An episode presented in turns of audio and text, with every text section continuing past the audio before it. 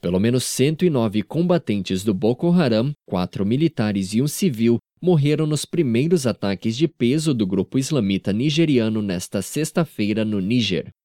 Além disso, 17 soldados das forças de segurança nigeriana ficaram feridos. Os ataques do Boko Haram na manhã desta sexta-feira foram as primeiras ações de envergadura do grupo islamita no Níger. Em meio à ofensiva, parlamento do Níger deve aprovar na segunda-feira o envolvimento de suas tropas na Nigéria para combater o Boko Haram ao lado das tropas chadianas e camaronesas.